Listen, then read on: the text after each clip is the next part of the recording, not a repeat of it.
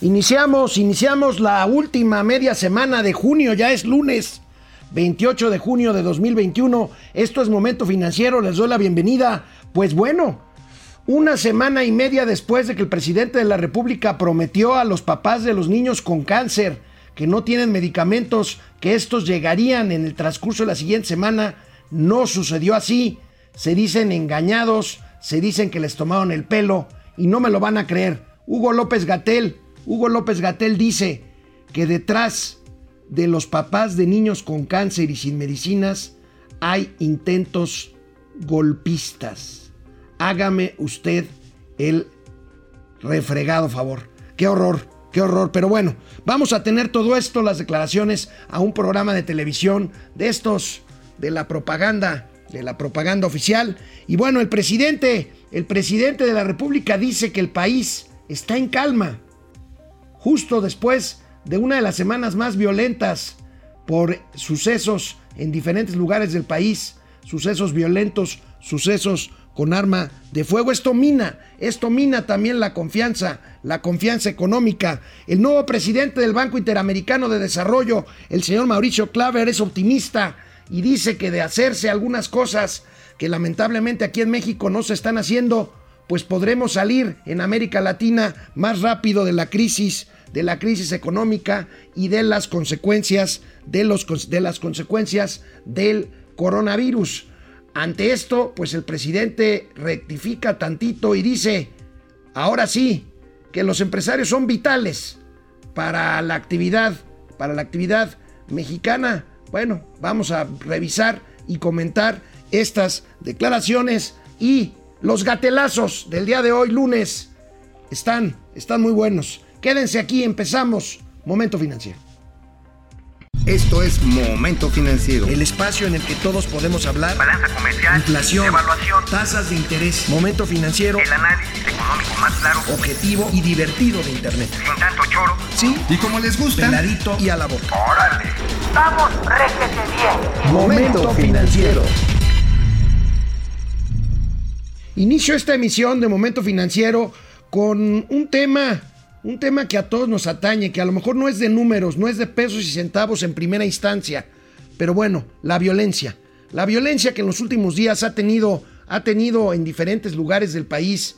Incidentes, no, incidentes no, tragedias, tragedias que lamentar, masacres, estas que dicen que ya no hay que ya no hay en México. Y bueno, esto incide, por supuesto, en el ambiente de certidumbre económica en un país que de por sí no está fluyendo adecuada y suficientemente la inversión. Hace unos meses, hace unos meses, el presidente de la República se refería, se refería así a un encabezado del periódico Reforma sobre las masacres que están ocurriendo en diversos lugares del país.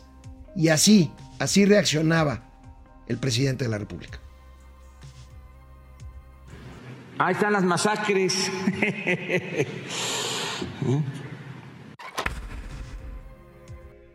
Bueno, pues a pesar de esa risa socarrona, en los últimos días, digamos que durante el mes de junio, solamente ha habido, ha habido estas, estos hechos, estos hechos de violencia en estas partes de la República Mexicana. Aquí los tenemos.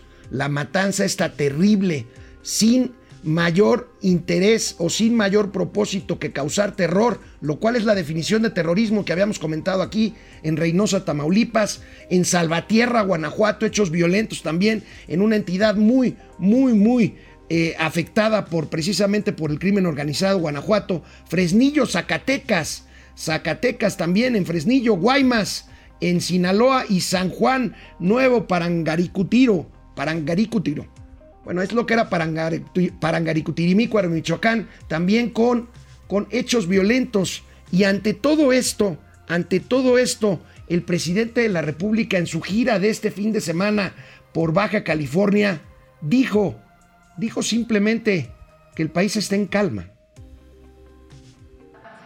El país está en calma, hay gobernabilidad, hay tranquilidad,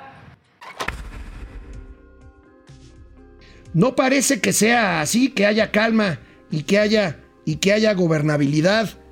Y basta, basta conseguir los reportes, los reportes de la prensa, que no son fake news, que no son noticias falsas. Aquí tenemos, aquí tenemos esta nota del Universal, cinco masacres en una semana dejan 57 muertos. Ya vimos los lugares en donde se han dado estos hechos, estos hechos de violencia. Ahí los tenemos y el presidente dice el país está en calma. Esto, esto no genera un buen ambiente, una buena eh, recepción.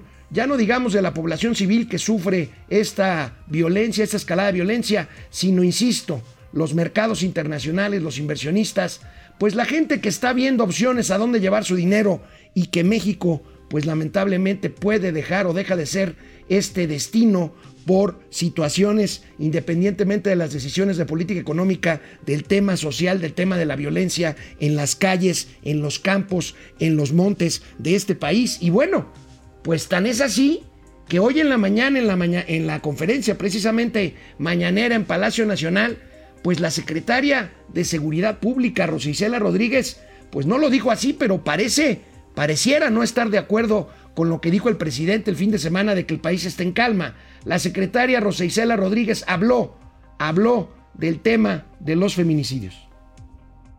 Aquí la gráfica sobre la incidencia de feminicidios. Informar que entre enero y mayo de este año se presentaron 423 víctimas de este delito, un aumento de 7.1% respecto al mismo periodo del 2020. En la siguiente lámina, Ocho entidades concentraron el 57.4% de las carpetas de investigación por este delito en el país. Destacar que en algunas entidades como la Ciudad de México, toda carpeta de investigación por homicidio cuya víctima es mujer se inicia como feminicidio. En la gráfica siguiente, si revisamos la incidencia por cada 100.000 habitantes, el panorama nos muestra que ocho entidades concentran las tasas más altas de feminicidio Morelos, Sonora, Quintana Roo, Colima, Jalisco, Sinaloa, San Luis Potosí y Chiapas. Qué malo que persista la tendencia de esta violencia de género que diariamente sufren millones, millones de mujeres en nuestro país. Qué malo. Qué bueno, qué bueno que se den las cifras, qué bueno que la Secretaria de Seguridad Pública dé las cifras. Qué extraño que 24 horas antes el presidente diga que el país está en calma. Y aquí no nada más estamos hablando de violencia de género, estamos hablando de violencia generalizada, de la masacre, de la masacre en Reynosa, que simplemente un comando salió, salió la noche de hace algunos días, precisamente simplemente a matar, a matar personas que se les atravesaran, que estuvieran en el lugar inadecuado y en la hora, en la hora inadecuada. Qué pena, qué pena que se diga, que se diga que hay una calma y que hay una gobernabilidad, que los hechos, que los hechos demuestran, que los hechos demuestran lo contrario. Y de regreso del corte, otras declaraciones muy, muy lamentables ante la falta de medicamentos, ante la falta de medicamentos que no llegan a, eh, pues a las farmacias públicas para poder abastecer y poder tratar a los niños y a las personas en general que sufren de cáncer. El, el subsecretario de Salud, Hugo López Gatel, dice que esto es intento golpista, intento político de uso de estos padres, de estos padres de niños con cáncer. Regresamos, regresamos después de una pausa aquí a Momento Financiero. Bueno, pues este, bien, hola Internet, bienvenidos. Empezamos semana. Hagamos una pregunta, hagamos una pregunta. ¿Usted cree, ustedes creen que el país está en paz? y que hay gobernabilidad. Ahí está, vamos a ver, vamos a ver. Este, ahí, ahí está la pregunta. Vamos a ver qué, qué nos dicen ustedes que están conectados aquí en internet y a los que nos ven, por supuesto, en la televisión, en la televisión abierta. Dick, Dick Longstroke. Saludos al Peter Griffin y Quadmire de las finanzas. Ahí sí no me sé estos personajes, ¿eh? Pero bueno, eh, todos los que nos lo mandan, todos los personajes que nos mandan los estamos tomando notas para, para hacer, para tratar de hacer una sección como la que hicimos el viernes, de eh, pues caricaturizar esto que amablemente ustedes nos mandan. Espero que para convivir y no para burlarse de Mauricio Flores y de un servidor. No, hombre, aquí estamos cotorreando en buena onda. Ari Loe, buenos, buenos y frescos días. Hace frío en la Ciudad de México. A Mauri Serranov, buenos días. Alexa y, Si- y Siri de las finanzas. Está bien. Marielos Aguinaga, buen día a la gran comunidad financiera de este grupo. Gracias, Marielos.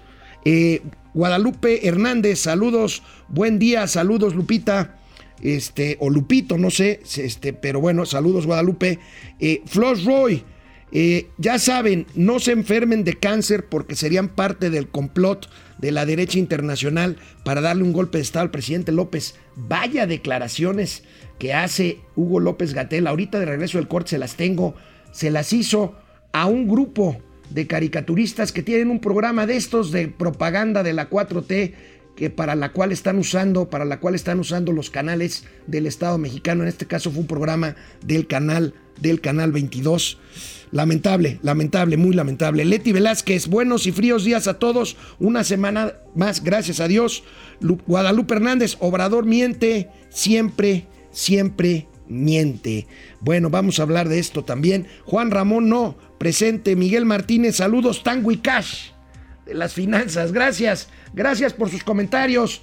Vamos, vamos a la tele. Quédense, quédense con nosotros, por favor. Hablamos del tema de la violencia. En otro tema, en otro tema muy delicado en torno a niños y pacientes en general que sufren cáncer y que requieren de medicamentos que simplemente no existen, no están abasteciéndose. Bueno, apenas el pasado miércoles 16, hace semana y media, el presidente se comprometió a lo siguiente, aceptando por supuesto que hay falta de medicamentos. Creo yo que para la semana próxima ya tenemos este, compradas todas las medicinas y también eh, equipos eh, médicos. La semana próxima eh, se está haciendo una revisión de todo lo que se ha adquirido, qué nos falta con la ONU, con la UNOPS y todo el sector salud está trabajando en esto. Eh, vamos a informar, creo que la semana próxima ya, este, y bien, se va avanzando. Sí, sí, que estamos este, dedicados de tiempo completo a eso, que lo estamos viendo como algo prioritario, urgente. Eh, están trabajando mm, literalmente día y noche y eh, consiguiendo todos los medicamentos en el mundo, en los distintos países del mundo. No hay ninguna limitación de dinero, es un asunto de abasto también mundial en algunos medicamentos, en algunas claves, pero lo estamos resolviendo. Pasó la mitad de la semana, esto ocurrió el 16 de junio, miércoles. Pasó la mitad de esa semana. Pasó toda la semana siguiente, que fue la semana pasada.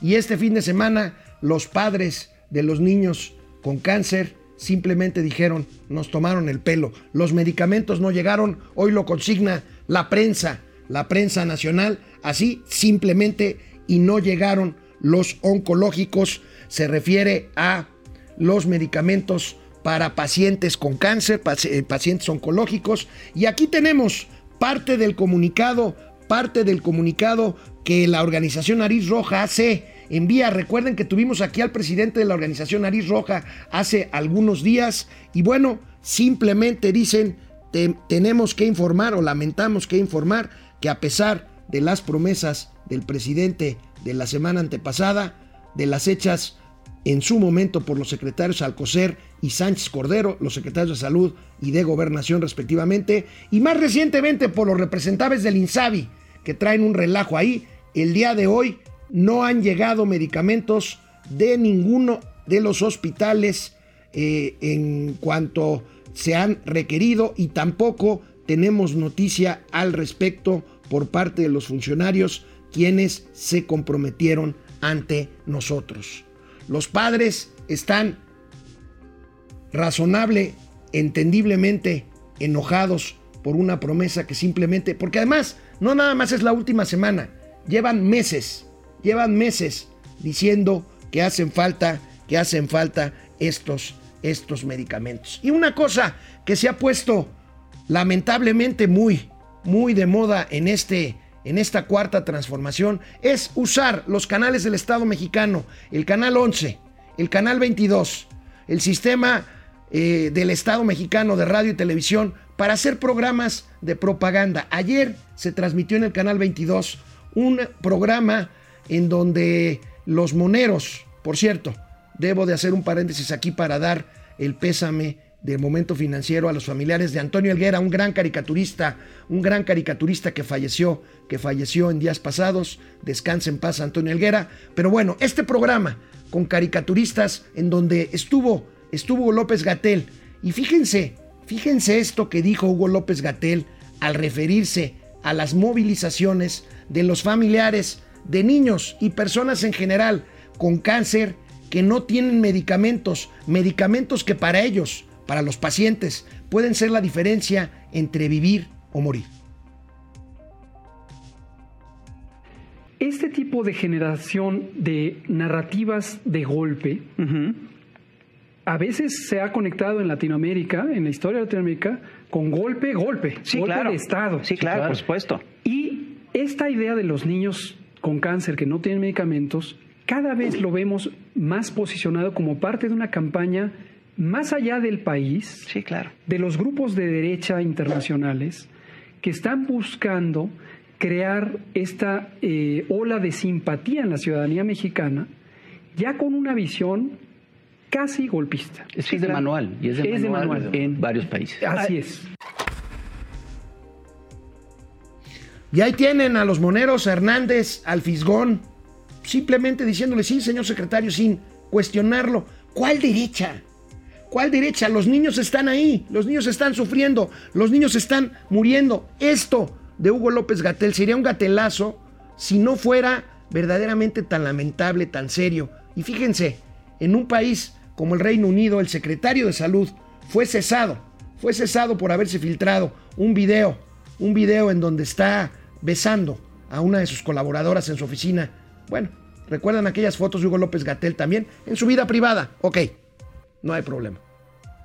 Hugo López Gatel sigue ahí, Hugo López Gatel sigue justificando lo injustificable. Ya no sale todos los días en la noche, pero sale en este tipo de programas a decir esta cuestión que es verdaderamente criminal e inaceptable. Bueno, el rector de la Universidad de Miami y ex secretario de Salud de México, el doctor Julio Frank, lanzó una severa advertencia para México que vive un repunte de contagios de COVID-19, siguiendo el tema de salud, siguiendo el tema que es responsabilidad del omiso, por no decir criminal, gestión de Hugo López Gatel, dice Julio Frank lo siguiente en cuanto a lo que debe de hacer México en los próximos meses. Esta ventana de ahora a octubre Noviembre, más o menos, ajá, ajá. noviembre máximo, para vacunar A la mayor cantidad a la de mayor posible. cantidad posible. Tenemos que llegar a 70% de la población de 12 años para arriba vacunada. Es una meta muy concreta. Estamos ahorita en 12, 15%. Tenemos que acelerar el paso. Si hacemos eso, vamos a evitar un pico muy alto, eh, eh, pero, pero sí estamos en una carrera.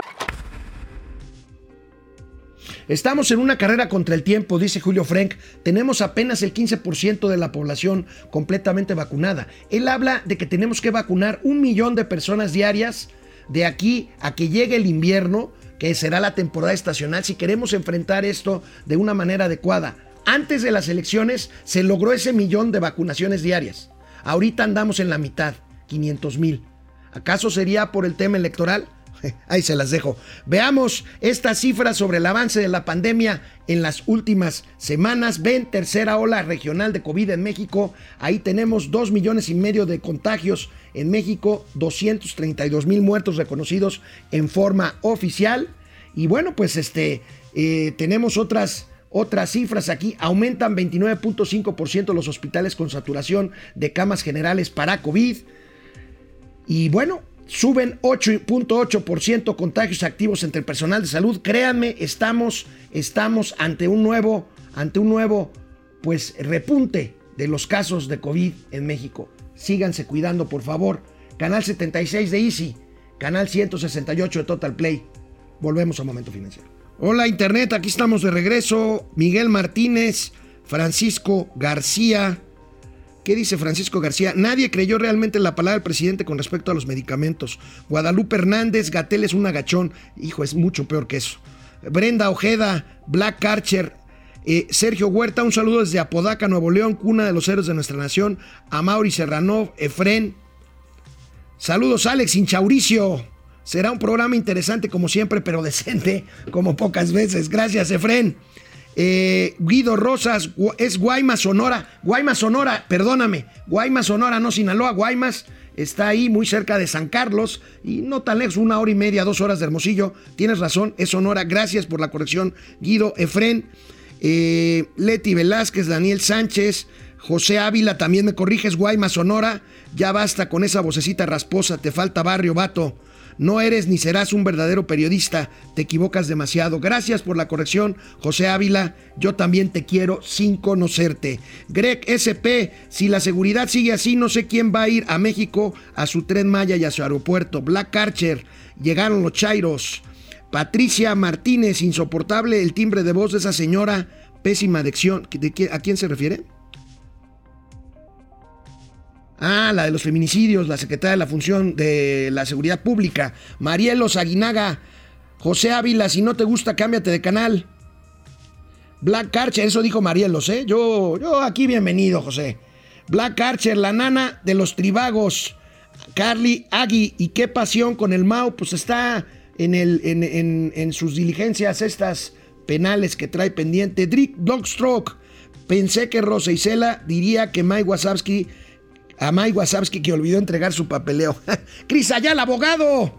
Buenos días, qué elegante saco. Gracias, mi querido Cris Ayala, emulándote. Tú siempre eres un hombre impecablemente vestido. René Franco, hey, excelente semana, jefe Alex. Gracias, jefe Franco. Mike White, buenos días, saludos desde el Estado de México. Aleida Chavarría, buenos días, excelente inicio de semana. Es un gusto poder saludarles. Vamos a la tele.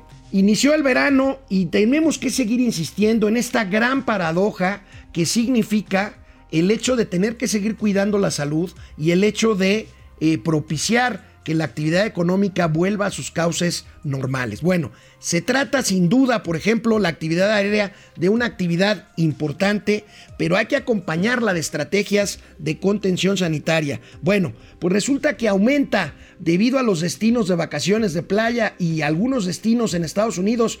Por cierto, mucha gente se está yendo a vacunar a Estados Unidos, pues esto ha hecho que haya repuntado el tráfico aéreo que es económicamente una buena noticia, pero en términos del repunte de COVID, de las cifras que estamos viendo, pues hay que ser bastante cuidadosos. Veamos, veamos estas, estas gráficas. Aquí tenemos playa y sol conservan el encanto. Ahí tenemos, fíjense, la caída en, 2019, en el 2020, luego el repunte que estamos teniendo hasta llegar a 5.3 millones de personas transportadas. Bueno, parecido el comportamiento al de 2019 antes de la pandemia, pero todavía por niveles muy por debajo. Ahí tenemos la participación de mercado por aerolínea. Volaris, vaya que ha crecido 28.3% del mercado. Viva Aerobús, 18% del mercado. Aeroméxico se ha rezagado 12.9% eh, del mercado junto a su filial Aeroméxico Conet 8.6 regionales y turisteras este eh, quiere decir este eh, por ejemplo Magnichartes las charteras 1.7 las foráneos 30.5 e Interjet pues Interjet está en el piso, no está volando. Tenemos la siguiente, aquí tenemos por tipo de servicio, fíjense, tenemos al mes de mayo 3.8% eh, de eh, nacional y 3.1 de internacional de incremento para un total de 6.9. Ojo, ojo con esto, es vital, es vital el pues eh, el- la recuperación, el repunte de la actividad económica, pero hay que acompañarlas, hay que acompañarlas con estrategias sanitarias. No olvidemos, fíjense, hay dos destinos fundamentales turísticamente hablando que han recibido muchísimos viajeros. En el sureste, Cancún. En el noroeste, Los Cabos, en Baja California Sur. Son dos lugares en donde los repuntes de COVID han hecho que el semáforo esté a punto de pasar nuevamente al color rojo. Sigamos esta paradoja y hagamos lo que tengamos que hacer para poder evitar el número de contagios. No hay que relajar. Dicen, me están diciendo que se ven en los bares, en los lugares de esparcimiento de Cancún, de Los Cabos, pues gente que ya de plano llega sin cubrebocas, eh, los, los eh, tenderos, los dueños de, los, de, las, de las instalaciones no hacen los protocolos que estábamos ya todos acostumbrados después de un año de pandemia. Por favor, esto no ha terminado. Y bueno, el nuevo presidente del Banco Interamericano de Desarrollo, el señor Mauricio Claver, habló con el financiero Bloomberg, a quien agradecemos que nos proporcione este material, y destacó la relevancia, la relevancia de las asociaciones público-privadas. Recuerdan que hace unos programas comenté, si no mal recuerdo, el viernes mismo, fue el jueves, que, lamentablemente no había habido una sola eh, eh, asociación pública-privada nueva en este, en este gobierno eh, de Andrés Manuel López Obrador. Bueno, pues el presidente del BID dice que esto es fundamental si quiere recuperarse América Latina. De hecho, de hecho, Recuerda que del esquema APP, estos esquemas asociaciones público-privadas, de ahí salen iniciativas de vacunas, como por ejemplo en Argentina, como por ejemplo en, en- otros países en donde se han conjuntado esfuerzos públicos y privados para sacar vacunas contra el COVID. En el caso particular de México, el presidente del Banco Interamericano de Desarrollo comentó esto al periodista Guillermo Ortega Ruiz del financiero Bloomberg, a quienes agradecemos el uso de estas imágenes. Bueno, México se ha podido mantener, eh, obviamente, con una eh, eh, estabilidad.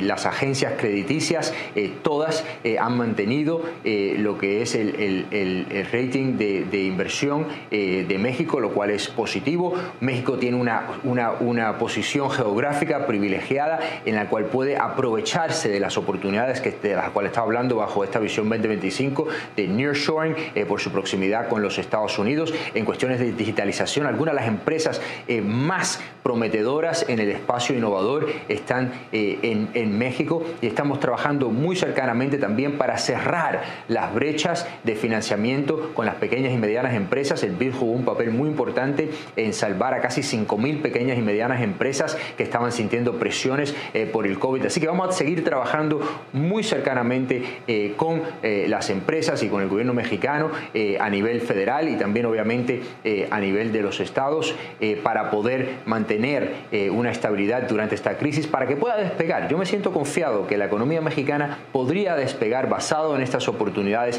eh, eh, particularmente al virar la página del COVID-19. Optimista el presidente del Banco Interamericano de Desarrollo, ciertamente estabilidad económica, bueno, eh, en cuanto a finanzas públicas, porque ya vemos que la inflación se ha disparado y ya vemos que el crecimiento nada más no repunta como debiera o por lo menos parecido a los Estados Unidos. Pero el presidente del Banco Interamericano de Desarrollo, el señor Mauricio Claver, también habló del financiamiento que este organismo internacional, concretamente dirigido a América Latina, tendrá en cuanto a recursos que se destinen para el desarrollo empresarial en América Latina. Quiero que ese 20 esos 26 mil millones sean el nuevo normal. Este año o el- el- lo- eh, los flujos eh, de millones. El nuevo normal en cuestiones de las necesidades para la recuperación de la región, para esas inversiones tan necesarias en infraestructura, en lo digital. Nosotros ahora sacamos el reporte ayer de conectividad digital, en las cuales si cerramos esa brecha, que es una brecha de financiamiento de 68 mil millones de dólares, si cerramos esa brecha con los países de la OCDE, OCDE, en general, del averaje de la OCDE, se podría generar 15 millones, 15 millones de nuevos empleos en la región, un incremento del PIB de los países de la región en un 8%. El nuevo normal tiene que ser eh, entre, entre 20 y 25 mil millones, por eso que estamos abogando por una capitalización del Banco Interamericano de Desarrollo como el socio de financiamiento preferencial de la región. Eh, ya hubo una legislación por primera vez desde 1994, el Senado de los Estados Unidos aprueba una autorización por una capitalización del BID sin condiciones y tenemos que trabajar todos los países de la región para poder seguir aportando, que esos 26 mil millones se convierten en el nuevo normal. Esto es lo que ha hecho falta en México, apoyos, apoyos directos. Ya anunciaron un programa en la Ciudad de México de apoyos eh, para la, de la banca de desarrollo para las pequeñas y medianas empresas. Y bueno, desgraciadamente el presidente ha tenido, el presidente López Obrador ha tenido discursos en contra de la clase empresarial, de las clases medias, pero hoy, hoy parece que cambió de opinión y hoy dice el presidente López Obrador lo que es cierto, que las empresas son fundamentales para el desarrollo de una economía y México pues no puede ser la excepción. Además se invierten, generan empleos, son fundamentales. No podríamos sacar adelante al país sin la participación de los empresarios, del sector privado. No se puede eh, hacer todo con inversión pública, no alcanza. Antes había más posibilidades, pero con el saqueo dejaron muy endeble. Y entonces, y entonces, ¿por qué no permitir la participación privada en energía? En petróleo, en luz, en gas. Ese es el punto. Ese es, esa es la dicotomía. Canal 76 de Easy, canal 168 Total Play, momento financiero. Regresamos. Regresamos aquí a Internet. ¿Cómo ven? ¿Cómo ven todos estos dimes y diretes? Aleida Chavarría, buenos días, excelente inicio de semana. Es un gusto poder saludarlos. Igualmente, Aleida, gracias por conectarte. Francisco García, la violencia está desatada por el control de plazas se refiere al control de lugares, Paco. ¿Será que el gobierno está repartiendo las rutas al narcotráfico?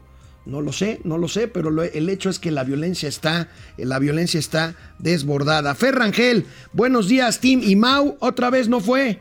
Mau está en eh, labores propias de su condición de ñero. Servando González Muñoz, buen lunes y excelente inicio de semana, querido Alex Rodríguez Cortés llegando de Chihuahua. Qué bueno, Servando, bienvenido.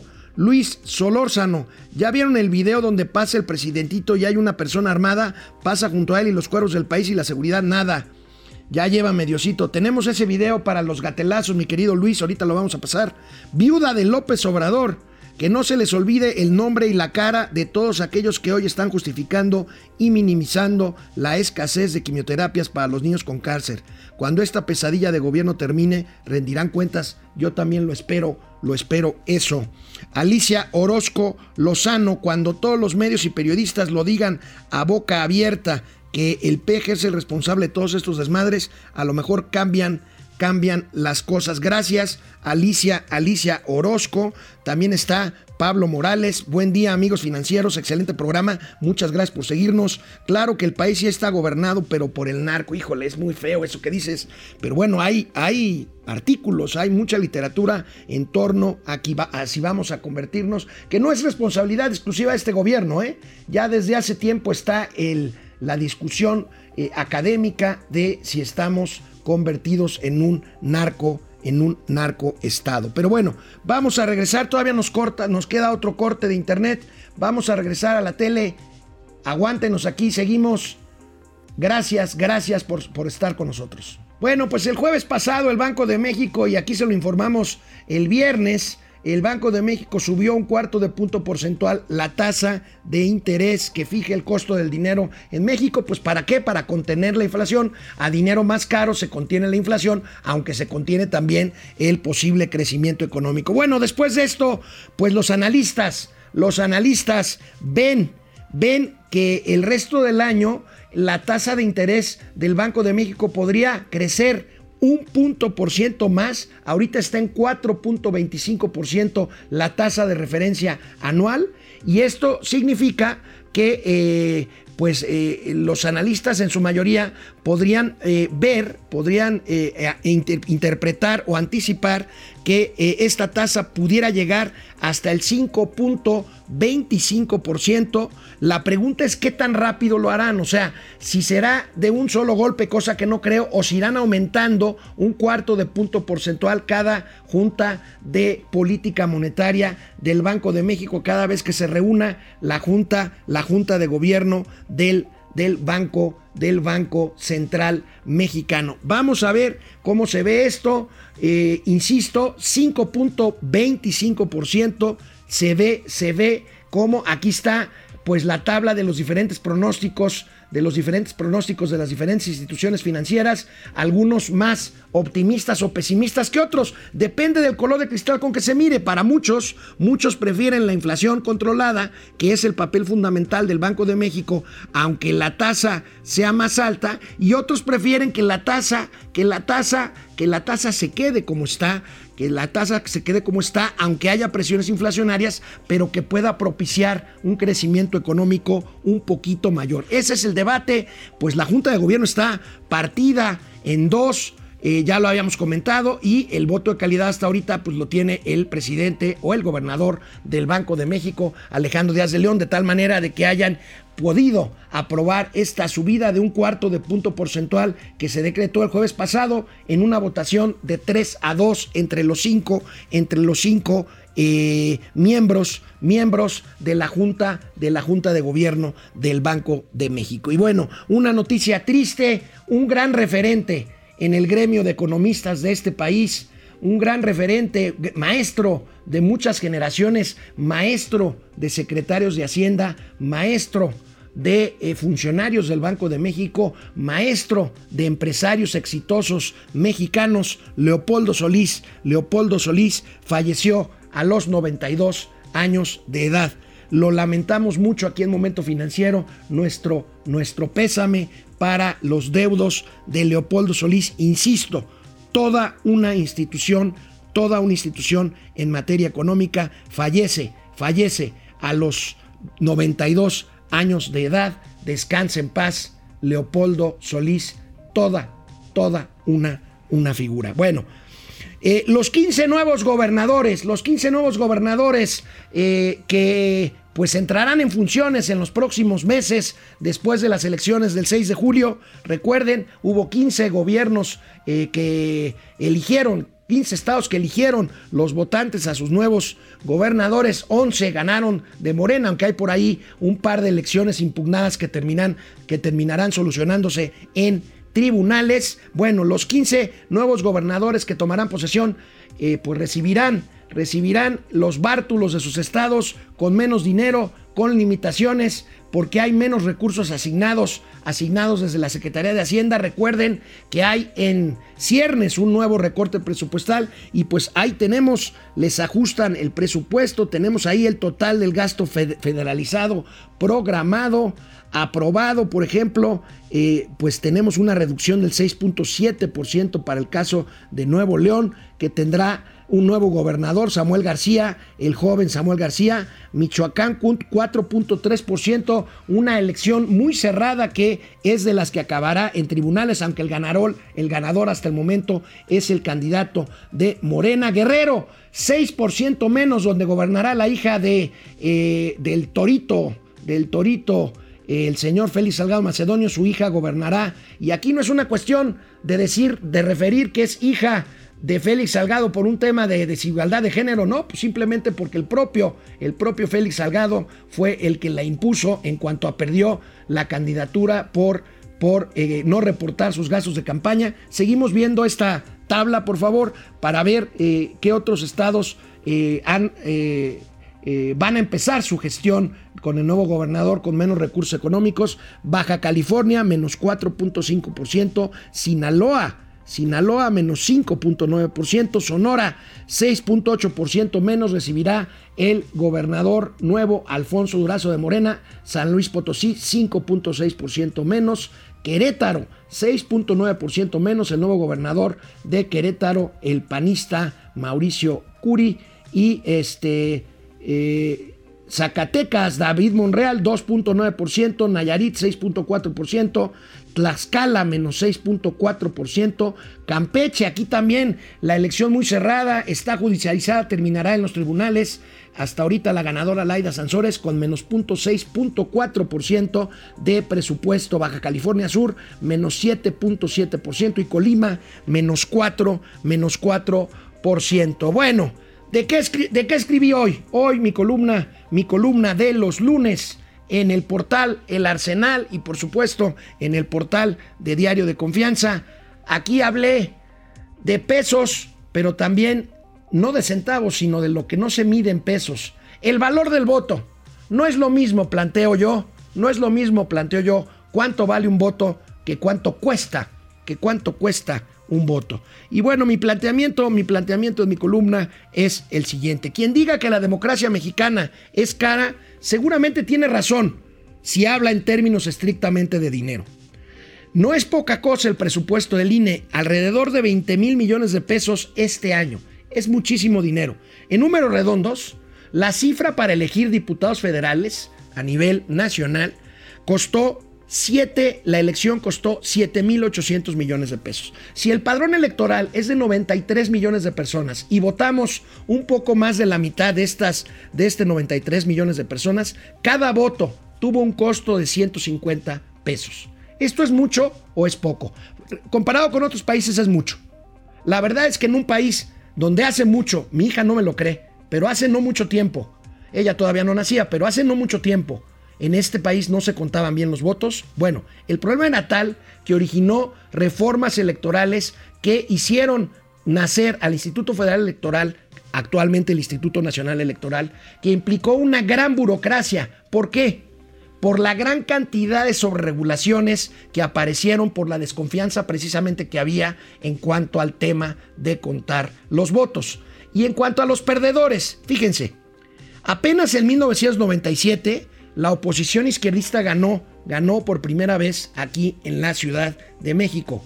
Sucesivamente la alternancia presidencial se dio en 2000, en 2012 y con el triunfo de López Obrador en 2018. Hoy, casi 25 años después, el voto ciudadano no le ha arrebatado, por ejemplo, en la Ciudad de México, la mitad del poder a la izquierda en la capital de la República y los votantes no le dimos, no le dimos la mayoría calificada a Morena en la Cámara de Diputados. ¿Cuánto vale esto?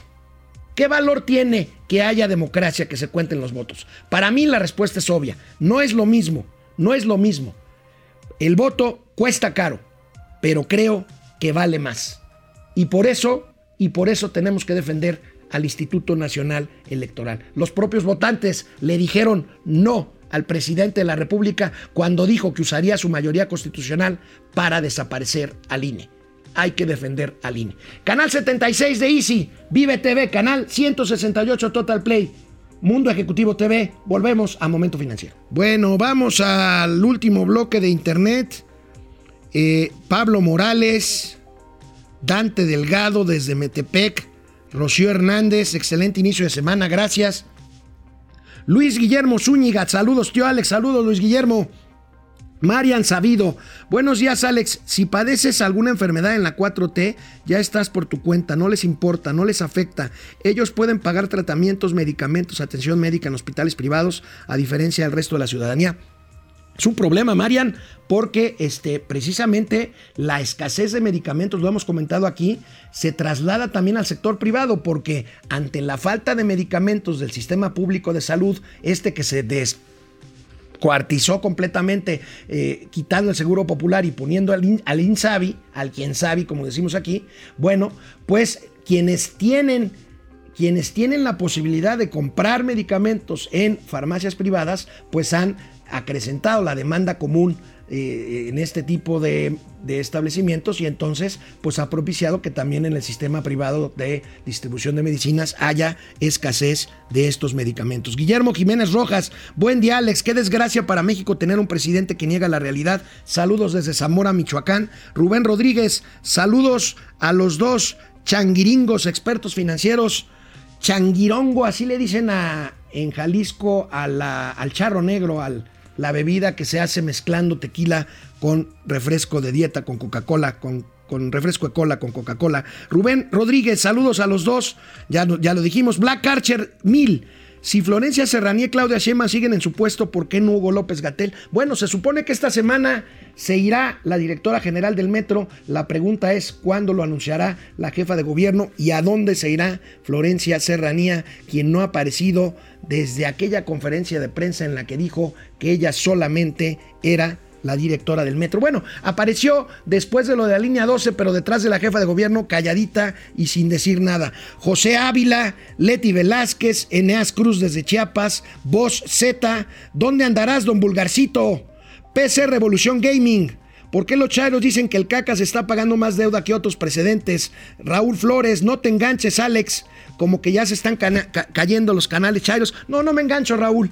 Bueno, te agradezco de todos modos, lo tomaré en cuenta. Carmelo Rentería desde California, gracias. Nos vemos mañana. Bueno, pues México, hemos comentado aquí mucho de los ciberataques, de los ataques cibernéticos de los hackers informáticos. Informamos aquí en Momento Financiero el ataque aquel, pues de aquellos fines de semana en donde no funcionaron cajeros automáticos y transferencias de varios bancos, el ataque al SPEI, el sistema este de transferencias electrónica del Banco de México, los hackeos a la Lotería Nacional, en fin. Bueno, pues esta nota del Universal da cuenta de que México se ha convertido en uno de los países predilectos de América Latina para los ciberataques y, en forma especial, en forma particular, en meses recientes se duplicaron los ataques del phishing. ¿Qué es esto? Son SMS apócrifos y engaños en redes sociales. El phishing es el que te engañan para eh, poder obtener tus datos de tus cuentas bancarias y poder así disponer sin tu autorización,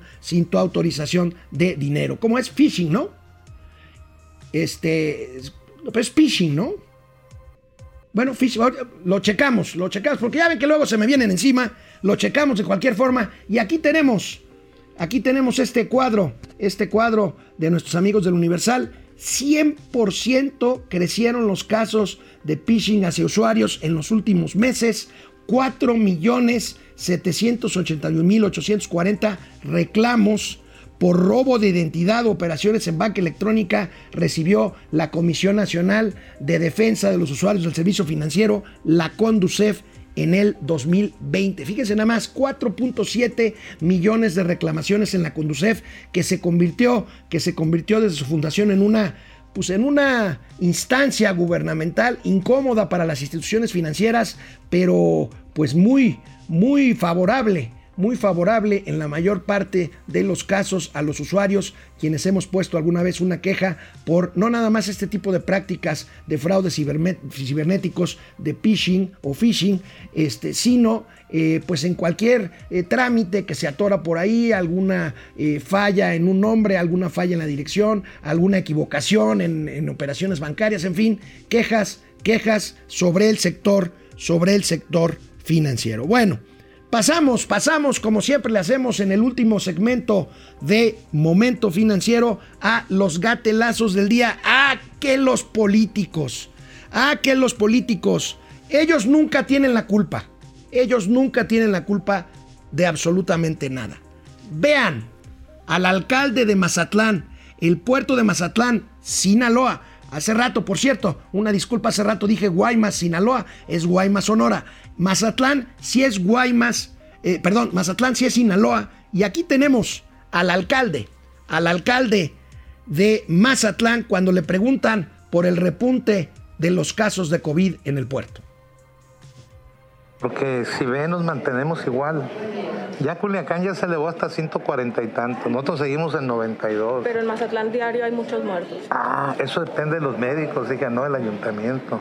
Eso depende de los sistemas, de los sistemas médicos. Eso no depende del ayuntamiento. Ojo. Si se muere la gente de COVID, pues es quienes lo están tratando. Bueno, yo nada más los gobierno. Si se enferman, es problema de ellos y de los médicos.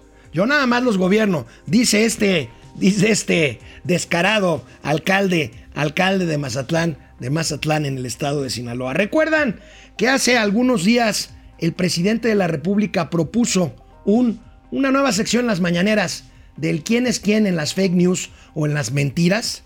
Pues yo creo que le sale el tiro por la culata. Vean esta pieza, esta joya en Twitter del amigo Champ. Aunque hay gente conservadora que no quiere ver la mañanera. Pues no, son muy aburridas, señor. A lo mejor y si jugáramos algo, ¿se le antoja jugar algo? ¿Un quién es quién? En las mentiras de la semana. Las llevo de perder, pero va. Una mentira y una mentira. Por eso me encantan las mañaneras, señor. ¿Ya empezó? Su turno, señor. Vamos saliendo de la crisis. Esa es buena, ¿eh? Yo tengo otra. Ya... El de mi hermano son aportaciones. Me tocaba, señor, es una y una. Ya se domó la pandemia. No hay corrupción. Para abril, a más tardar, van a estar vacunados todos los adultos mayores del país. No, pues ya mejor juegue solo, señor. Me voy a ir a jugar escondidillas con Pío y con Lozoya. No somos iguales. ¡Qué maravilla de chamba! Ahí está, pues, le ganaron. Bueno, pues le salió el tiro por la culata. Recuerden que según el cómputo de Luis Estrada de la consultora Spin, el presidente miente, eh, ¿cuántos Argenis? 87. 85 veces en promedio cada mañana. Bueno, y miren esta imagen. Híjole. Miren esta imagen de la gira. El presidente fue este fin de semana a Baja California. Y bueno, ahí dijo que el país está en calma. Ahí dijo que el país está bajo gobernabilidad. Fíjense la llegada a un pueblo de ahí, a una ciudad ahí del estado de Baja California. Observen el video y ahorita lo comentamos y yo creo que lo volvemos a ver.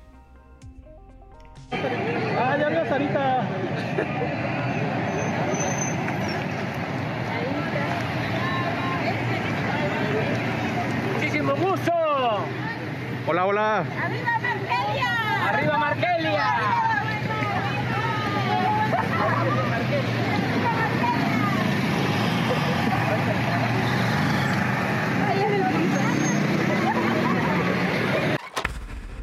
¿Vieron a la persona armada antes de que saludara a la gente que estaba ahí esperando el paso del convoy? Por cierto, de puros jetas negros. Este. Vamos, vamos a verlo y lo vamos comentando. Lo, vemos sin audio. Fíjense, ahí está. Este hombre no está vestido ni de policía ni de militar. O sea, no es policía de la localidad, ni tampoco es miembro de la Guardia Nacional. Y trae un arma larga. Y ahí a escasos centímetros pasa, pasa el presidente. Imagínense nada más usted el riesgo. El riesgo para la figura del presidente de la República. O el presidente está aceptando ya que guardias eh, comunitarios se hagan cargo de la seguridad ante la ineficacia de las autoridades municipales, estatales o federales. Esto es, esto es grave, esto es grave, esto circuló todo el fin de semana por las redes sociales y pues tenemos, tenemos aquí, pues cerramos el programa con lo que lo abrimos, el tema de la seguridad, el tema de la seguridad pública. Fíjense nada más la distancia que hay entre un hombre armado, no uniformado, y el presidente de la República que baja el vidrio y saca la mano para saludar a las personas que están ahí metros adelante. Híjole, esto es, esto es, pues digno de comentarse, digno de preocupación, digno de una discusión, de una discusión que pasa, y repito, como iniciamos el programa, sobre si realmente el país está en calma. Las cifras, las imágenes, las fotos, el número de muertos están ahí. Y este no es un programa de nota roja, este no es un programa de seguridad, es un programa, es un programa económico. Es un programa económico que sin embargo vemos que este tipo de cuestiones, además de las decisiones que se tomen en materia de política económica, afectan, afectan la posibilidad de que México salga adelante en materia económica, económica y financiera. ¿Por qué? Porque estas imágenes no dan certeza, no dan, no dan tranquilidad, no dan confianza. Mañana martes ya nos veremos aquí. Alejandro Rodríguez, un servidor, y Mauricio Flores Arellano en Momento Financiero. Economía, negocios, finanzas y a veces algo más para que todo el mundo las entendamos. Nos vemos mañana.